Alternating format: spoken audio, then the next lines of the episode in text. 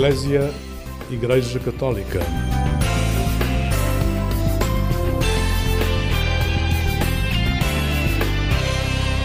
Olá, seja bem-vindo a mais uma conversa. Quer nos acompanhe aqui na Antena 1, onde nos escuta, como também é disponível no podcast Alarga a Tua Tenda, onde encontra nas plataformas digitais.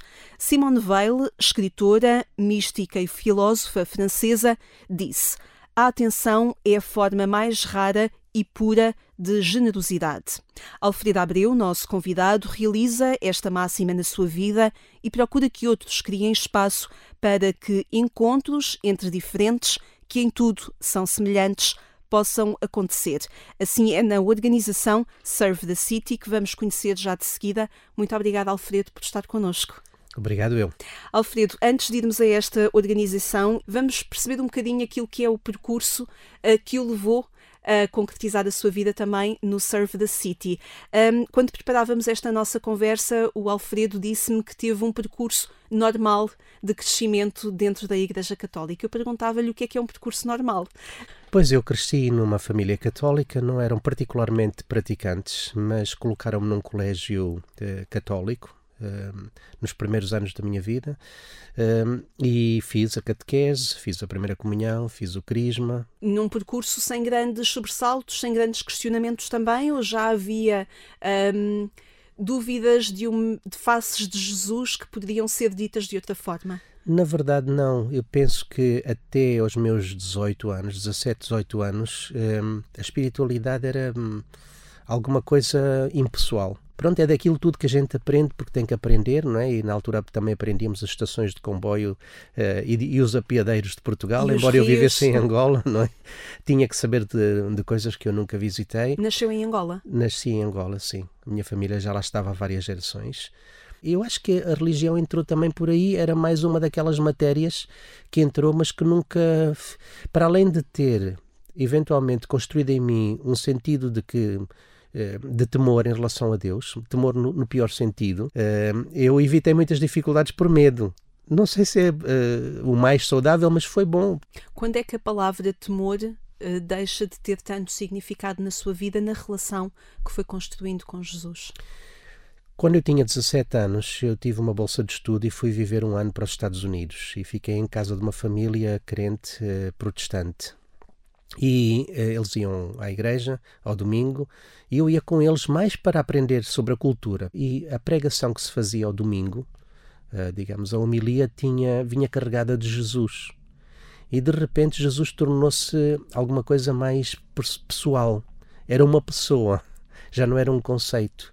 Eu não me lembro de, de até ali ter prestado alguma atenção a Jesus estava misturado com a ideia de Deus e, e, e Deus era um, uma, uma, coisa uma relativamente distante. E que Jesus é que descobre nos Estados Unidos?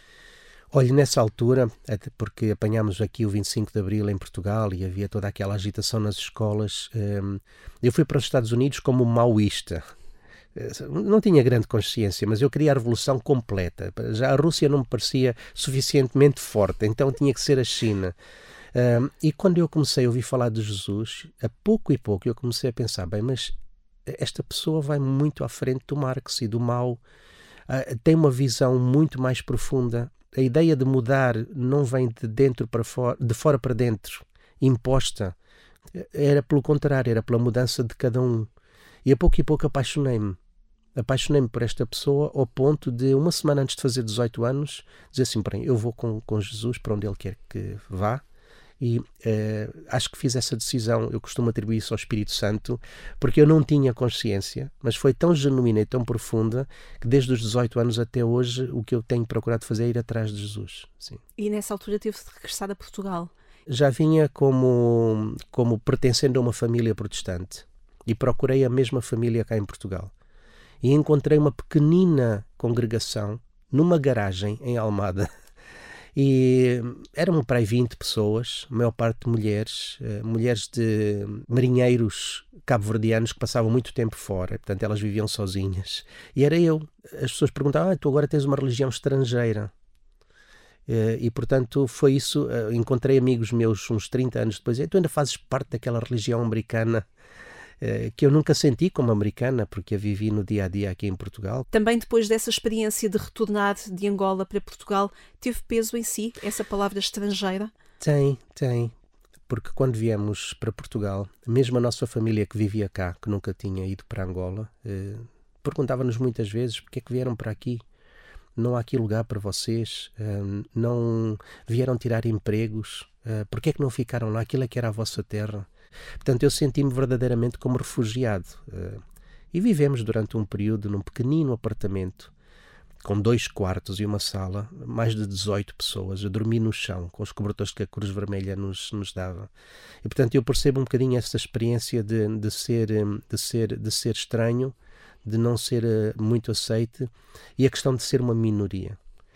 E foi já este este trajeto, esta, esta mundividência que o levou a estudar Sociologia? Eu uh, estava a fazer o percurso e nos Estados Unidos fiz o 12 ano na área de Biologia e Química e queria ser um oceanógrafo.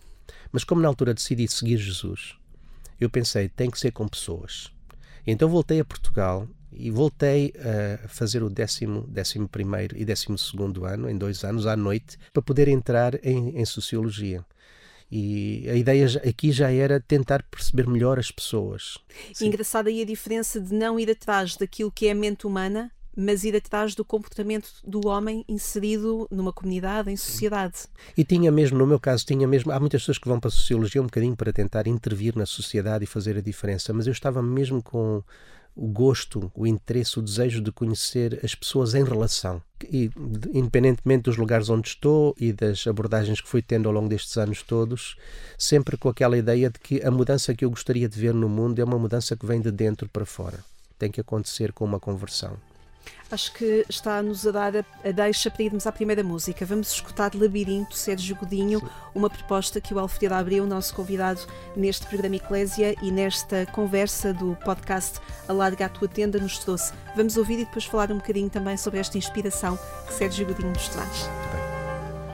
Entro naquilo que fora se chama por dentro, buscando o caminho que há de dar ao centro deixando as saudades e o medo lá fora. E agora que vejo que faço que passo, eu não vou dar em falso até ao que se chama chegada, porque é tudo e quase nada.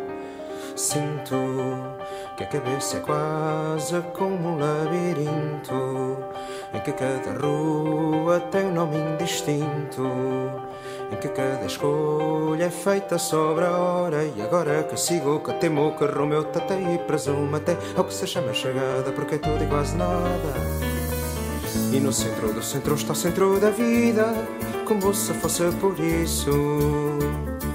Que eu me morri, me perco e que só dou por isso. Quando renasço outra vez, já vês, sei que é de ser morto, já vês, sei que é de ser vivo, já vês sei que é de ser eu de vez.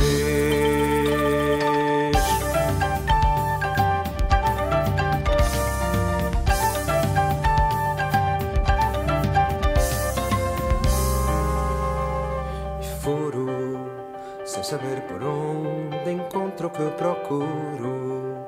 E a luz que era luz é agora um rio escuro de uma torrente o corpo desarvora. E agora que agarro, que agito, que grito, não vou dar aflito até ao que se chama chegada, porque é tudo e quase nada. E perto do centro de mim há um portão entreaberto. E tenho pela frente um monstro descoberto. A fera que eu guardo e guardo quem me mora E agora que encaro, que enfrento, que alento Me empurra para o centro até ao que se chama chegada Porque é tudo e quase nada E no centro do centro está o centro da vida Como se fosse por isso Que eu me morri, me perdi, que só dou por isso Quando renasço outra vez, já vês Sei que de ser morto, já vês Sei que é de ser vivo, já vês Sei que de ser morto, já vês Sei que de ser outra vez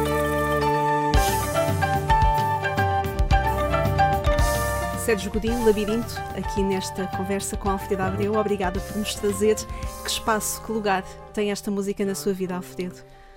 O Labirinto é aquilo que eu encontro muitas vezes ainda dentro de mim, porque seguir a, a Cristo não, não elimina questões, não, não elimina tensões. E encontro-me muitas vezes nas pessoas com quem caminho na vida, sejam pessoas que estejam em situação de sem-abrigo, sejam empresários, professores universitários, encontro esta, esta, este sentido de, de procura, de procurar chegar ao centro e, e eu, eu, esta música ajuda-me a, a, perceber que há muita gente no caminho, em diferentes partes do caminho, mas muita gente está no caminho. E para mim tem sido um privilégio poder fazer caminho com pessoas e deixar que elas façam caminho comigo. E o que é que fez com o curso de Sociologia, Alfredo? Tanto com, com a licenciatura, com Sociologia, como mais tarde com o mestrado, eu não fui à procura de qualificações profissionais. Fui como. Penso que durante séculos as pessoas procuraram conhecimento para o seu desenvolvimento pessoal. E aí se conjuga a palavra liberdade. Sim. Aquela formação permitiu-me ir a muitos lugares, eh, vê-los com outros olhos. E, portanto, quando eu saí, uh, acabei o curso e fui convidado a ser, a ser a trabalhar com o movimento estudantil universitário, o grupo bíblico universitário, onde fui durante um período trabalhador e depois fui mesmo secretário-geral do movimento a nível português. Foi acompanhar pessoas no seu próprio percurso enquanto universitários na descoberta da fé. Onde é que surge a Associação A Rocha uh, na sua vida, uh, ligada ali à espiritualidade e também à ecologia? Então, eu estava num, num retiro espiritual com estudantes universitários, ainda como estudante, quando apareceu este inglês que estava a estudar uh, eh, português, português em Coimbra. Ele veio para começar a Rocha em Portugal. Era um, era um padre anglicano que veio com a sua família, e aparece-me este cristão que diz que quer fazer missão observando aves. Aquilo não fazia sentido nenhum para mim, mas ele era uma pessoa muito bonita, ainda é, uh, e, e, e convidou-me uh, a ir visitar um espaço que ele estava a pensar adotar no Algarve. No Algarve.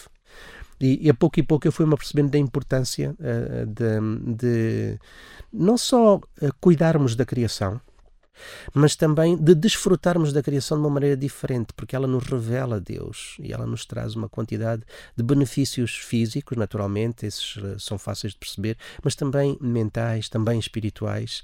E a pouco e pouco eu fui descobrindo, na altura, eh, eh, algumas das maiores organizações ecológicas em Portugal ainda não existiam. Portanto, é aquilo que eu vou reconhecendo como obra de Cristo que há, ele tem a sua agenda, nem sempre a própria instituição que ele criou a reconhece, mas ela, ela existe na, na tal liberdade que falou há pouco.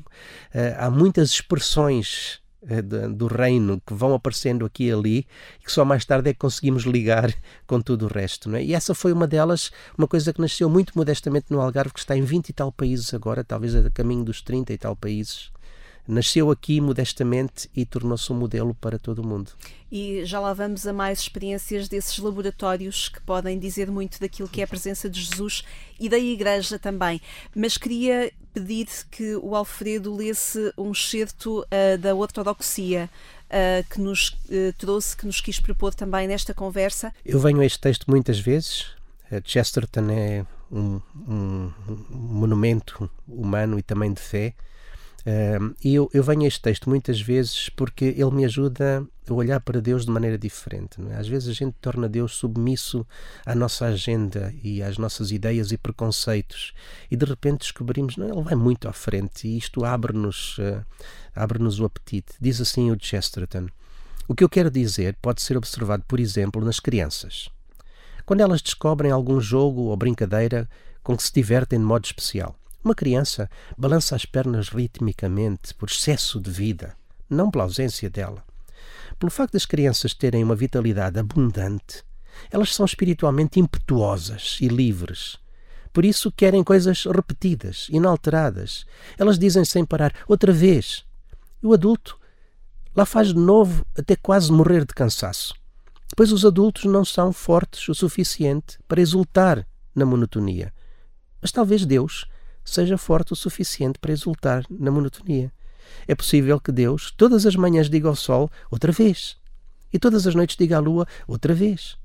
Talvez não seja uma necessidade automática que torna todos os malmequeres iguais.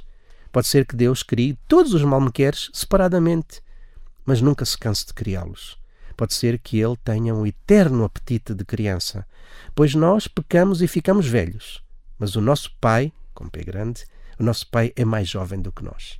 E agora apetecia-me dizer outra vez, para ler novamente este, este excerto, porque, tal como o Alfredo disse, que regressa a ele muitas vezes, talvez nós devêssemos regressar uhum. também ao texto e à infância. Há aqui uma busca não só da, da simplicidade, é? porque às vezes nós complicamos muitas coisas, não é? Outra às vez, vezes, outra vez. Às vezes nós complicamos muitas coisas, sim. Um, Deixe-me ir ao estudo também da, da, da, espiritualidade que foi procurar em Vancouver. Quando é que esta procura e esta decisão eu vou, ou eu preciso, ou eu quero descobrir, quando é que surge? Depois de ter trabalhado vários anos com universitários, e ter uh, feito de uma forma muito apaixonada e inconsciente, eu praticamente fiquei com um esgotamento. Na altura eu sabia tinha que parar e talvez ir estudar. E alguém me ofereceu uma bolsa de estudo um, ehm, e eu poderia ir para o Canadá com uma bolsa de estudo fazer um, um mestrado. E eu percebi eh, nessa, nesse período em que estudei a espiritualidade que eh, tem menos a ver comigo, tem mais a ver com eu ir na companhia de. Até ali, por causa da, da formação protestante que eu tinha tido, a minha leitura de muitas destas personagens era teológica. E se eles não cabiam numa leitura reformada da fé, então eh, eram, eram heréticos de alguma maneira. Depois eu comecei a descobrir o coração destas pessoas que buscavam a Deus de uma forma genuína e Deus foi-os visitando, enriquecendo e torná-los, foi-os tornando inspiração para, para o resto da história. E de repente, pronto, eu fui descobrir, redescobrir um património que afinal era meu e que não, não conhecia uh, e que me, que me ajudou também a valorizar esta, este mundo que é o mundo do coração, que é uma coisa que todos temos e a que muitas vezes não damos atenção suficiente, porque é no coração que temos o nosso encontro mais profundo com Deus. Uh, o Alfredo uh, disse que é leitor uh, uhum. assíduo da Bíblia há mais de 40 anos e para esta nossa conversa trouxe-nos também um salmo, o Salmo 139. Vou-lhe pedir para ler esse excerto do salmo. Com muito gosto. vou ler uma parte do salmo. tu criaste-me, Senhor. Toda a estrutura do meu ser foi formada por ti, mesmo no seio da minha mãe. Por isso louvo-te pela forma maravilhosa e admirável como sou formado. Quando penso nisso, não posso deixar de afirmar: de uma forma maravilhosa me criaste. Logo nos primeiros momentos do meu ser, quando só tu sabias que me estavas a formar. Já aí o teu poder criador intervinha. Os teus olhos viram o meu corpo em formação e no teu livro tudo ia sendo registado. Tudo se ia realizando segundo estava programado, mesmo antes de eu começar a existir. Quão precioso é Deus! Reconhecer que estás a pensar constantemente em mim. Não posso contar os teus pensamentos, pois seriam mais do que a areia, e quando eu acordar, ainda estás comigo. Este Salmo 139 fala-lhe de amor, fala-lhe de si, fala-lhe do quê? De várias coisas. A primeira é que foi Deus que, quem primeiro, não é? Uh, aliás, também vemos isso no Novo Testamento. Foi Deus que nos amou primeiro. Pronto, isto, ou seja, Deus não é um fruto da minha imaginação e da minha busca. Ele lá estava. Obviamente, na nossa infância, nós temos algumas memórias que desapareceram por um trauma, por uma situação ou outra. E, e, e o sentir-me, muitas vezes na vida, sentir-me muito sozinho, muito incompreendido, a tal questão da, da minoria. E de repente eu dou-me conta de que eh, Deus sempre esteve lá e, e, e, revisito esses momentos de profunda solidão e vejo ao meu lado. O meu sentido de valor cresce muito porque agora já não foi uma, alguma coisa que eu fiz, foi alguma coisa que foi feita por mim. Um dos meus autores preferidos é o Henry Nowen, um, um, padre católico que, que, já morreu e era professor em Yale e Harvard e talvez uma das suas mensagens mais fortes, ele próprio que lutou também com grandes dificuldades emocionais, era esta ideia de que eu sou amado. Uh, e porque eu sou amado, então tudo o resto vem a seguir o voluntariado na comunidade Vida e Paz que, que, depois o leva a reconhecer e a conhecer uma realidade noturna na cidade de Lisboa e, e depois vir a desenvolver em Portugal, em Lisboa, concretamente o Serve the City, é consequência disso tudo que me fala, não é? Eu tinha acabado um período de trabalhar na Sociedade Bíblica de Portugal, onde fizemos a Bíblia manuscrita. manuscrita eu pensei, pronto, o meu trabalho aqui está terminado e agora vou fazer outra coisa. Vou fazer o quê? Não sei. Mas pensei, pronto, vamos avançar. E um amigo meu disse-me assim: Olha, vamos fazer. Ele já, eu já fazia voluntariado com ele na comunidade Vida e Paz. Distribuíamos as refeições, as, as ceias à noite e conversámos com as pessoas. E o meu amigo disse: Não, precisamos fazer mais qualquer coisa além disto. Uh, isto é necessário, é bom, mas precisamos, por exemplo, nos sentar à mesa com as pessoas não, estou, não só entregar-lhes alguma coisa, mas estarmos olhos nos olhos, lado a lado, a comer uma refeição juntos. Eu achei aquilo um, um bocado a despropósito, porque ele queria fazer aquilo todas as semanas. Eh, veio a ser um, uma iniciativa da, sociedade, da, da Serve the City com cerca de 300 pessoas. Os jantares comunitários. Sim, os jantares. Aí foi a minha escola maior de humanidade isso eu comecei a perceber que ali o que eu, eu, eu não, não venho para mudar nada a não ser estar próximo de e ver o que é que acontece e deixar que a agenda do outro seja a minha agenda. E a ideia era sentar à mesa pessoas em situação de sem-abrigo e outras pessoas.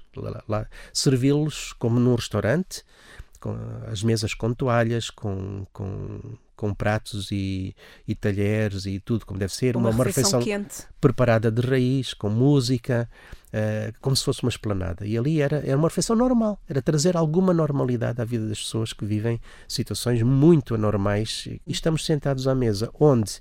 Um, ehm, como diria o, cardeal Tolentino, onde nos alimentamos uns dos outros. Acho que uh, talvez um dos temas que, que, que, perspassa toda a nossa atividade na Serve the City é a, a, luta contra a invisibilidade. Nós dizemos muitas vezes que fomos criados, de, desenhados para a pertença. É na pertença que a gente floresce. Pelo contrário, a invisibilidade uh, definha-nos ao ponto de nos matar. Retira-nos a saúde física, retira-nos a saúde mental e mata-nos. E portanto, se fomos criados para a pertença, o que nós queremos é criar o máximo de oportunidades para que as pessoas não se sintam invisíveis e sozinhas. Segundo percebi, o Alfredo está neste momento a, a desvincular-se do Serve the City, está a reformular as suas funções nesta organização? Sim, eu senti que à medida que a organização cresce, um, vai, vai exigindo pessoas com maiores competências na área da gestão. E senti também que no contacto com as pessoas que nós procuramos acompanhar, mas também com aqueles que os acompanham, com os voluntários, há muita gente que busca ser ouvida, busca a companhia. E eu não tinha já muito tempo para isso. Então hum, penso que é, o, é o, que, o que me é proposto neste momento, nesta etapa da minha vida, é ser disponível. Há uma comunidade cristã na Inglaterra, a comunidade de Northumbria, que eles fazem votos.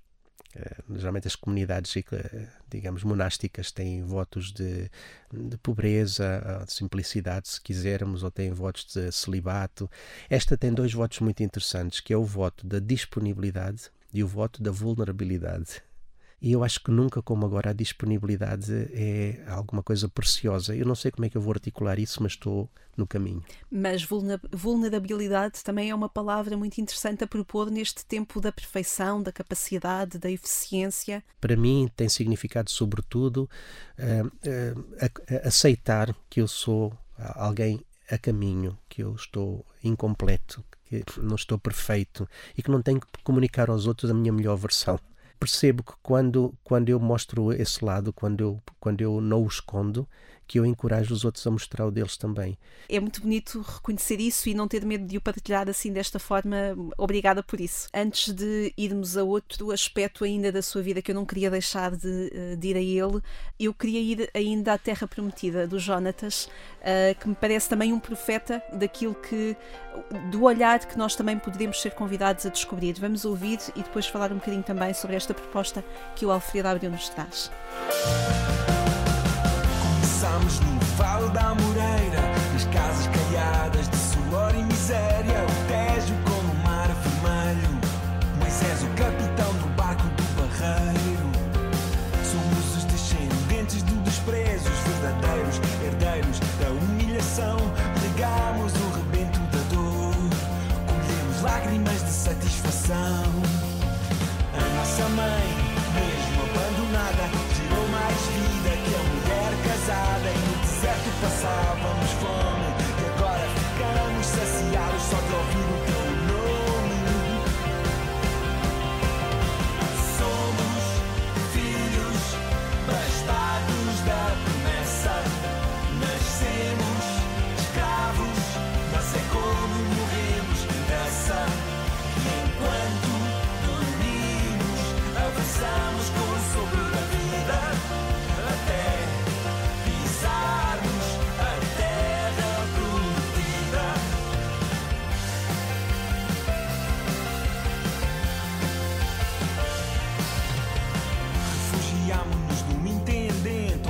Cidade é portuguesa por ser feita de gente e suprimidos da terra dos vivos. Só nos resta vaguear entre os anjos. Somos desembargadores da desilusão. Temos lugar cativo no apiadeiro do expresso da meia-noite, onde somos o oitavo passageiro. Encostamos a cabeça entre o castigo e a redenção, mas hoje E o vento já passeia o teu nome. Somos filhos bastardos da promessa. Nascemos escravos, mas é como morremos que interessa. E enquanto dormimos, avançamos com o sopro da vida até pisarmos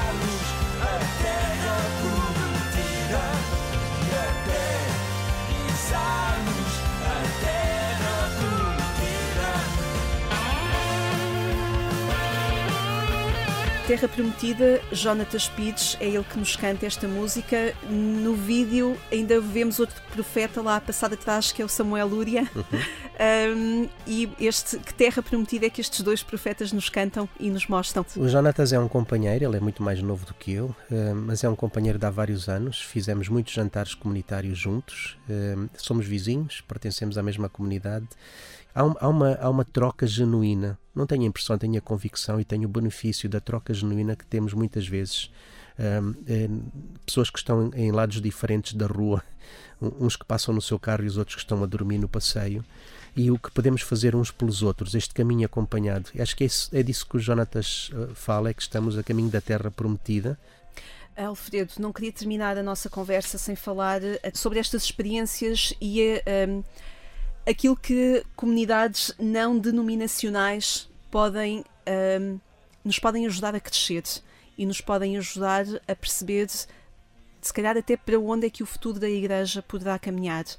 E essas comunidades eh, são afirmadas também no documento eh, entre Assembleias Sinodais. A ideia que tenho é que o eh, Alfredo pertence a uma comunidade não denominacional. Ajude-nos a, a entrar nesta experiência e também na promessa que estas comunidades podem ser do seu ponto de vista.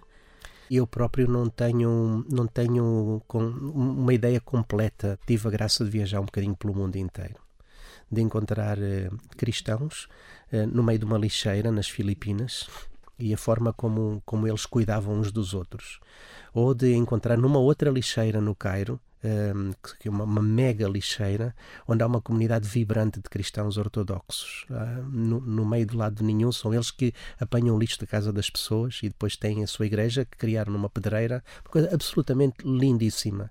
Já estive com cristãos no meio da Amazónia eh, numa uma tribo curiosamente de afro-brasileiros eh, cristãos no meio de lado nenhum é preciso ir de piroga durante quilómetros e quilómetros para ir ter com eles tenho, já estive com cristãos muito sofisticados na Noruega, gente muito rica, nas grandes cidades, nas pequenas, um pouco por todo lado. Então eu percebi que eh, nós fazemos parte, eh, quando seguimos Cristo, fazemos parte de uma realidade muito maior e muito diversa do que poderíamos ter imaginado. Eh, tinha um professor que já morreu e escreveu um livro, um dos vários livros que escreveu muito bons, o Eugene Peterson escreveu um livro que se chama Christ Plays at 10,000 Places, ou seja, é como se esta peça de Jesus estivesse em atuação em 10 mil lugares.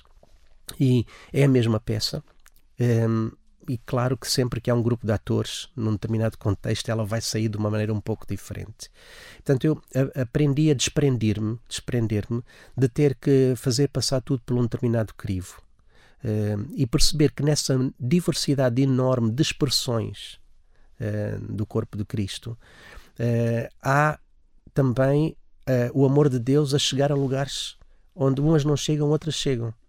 A, nossa pequena comunidade é apenas uma expressão simples, muito simples, né, de, de chegar eh, a outras pessoas uma- na, nossa, na nossa paróquia que, por uma razão ou por outra, deixaram de se rever nas propostas que haviam. Não temos a ambição de ser uma, uma resposta alternativa. Estamos apenas a tentar viver a nossa fé e cuidando dos nossos vizinhos, e, e, e, e, sendo um lugar acolhedor para o caso deles também quererem caminhar connosco. Mas tenho cuidado de, de conhecer os, uh, outras comunidades uh, católicas e protestantes naquela zona da cidade onde vivemos, é? independentemente depois cada um de nós nos sentir chamado, se sentir chamado a viver numa determinada maneira com, com, com a comunidade que tem. Não posso deixar de lhe perguntar que importância tem isto no documento uh, preparatório da próxima Assembleia e numa altura em que a Igreja Católica se olha e convida outros a olhar para aquilo que pode ser a Igreja no futuro eu eh, confio que o trabalho do Espírito vai, vai sendo feito e às vezes só vemos isso a posteriori, não olhando para trás oh, aconteceu ali alguma coisa eu não tinha percebido. Mas olhando para, uh, para os cristãos uh, de, de, que vivem em diferentes comunidades, com o olhar de Cristo, talvez nos alivie um pouco essa um, exigência que pomos sobre nós próprios de tentar cl classificá-los e catalogá-los e colocá-los em alguma hierarquia de perfeição ou imperfeição e obrigada por nos ajudar a colocar um rosto também naquilo que é este laboratório e obrigada por nos trazer eh, a disponibilidade e a vulnerabilidade como possibilidade de caminho e, e, a atenção e a generosidade e o sentar-se à mesa com tantas pessoas que são semelhantes a nós. E obrigada por esse exemplo e pela sua disponibilidade de estar aqui nesta conversa. Obrigada, Alfredo. Obrigado também por uma conversa tão, tão bonita, Lígia. Muito obrigado. Obrigada. Obrigada a si também por ter estado connosco. Já sabe que pode voltar a ouvir esta conversa com Alfredo Abreu a partir do portal de informação da Agência Eclésia ou então procure-nos no podcast Alarga a Tua Tenda. Pode descobrir outras conversas enquanto espera pelo nosso regresso aqui à Antena 1, já no sábado de manhã e também no domingo, pelas 6 horas. O Otávio Carmo dá-lhe os bons dias. Eu sou Lígia Silveira Obrigada por ter estado desse lado. Tenham uma boa noite e uma vida sempre feliz.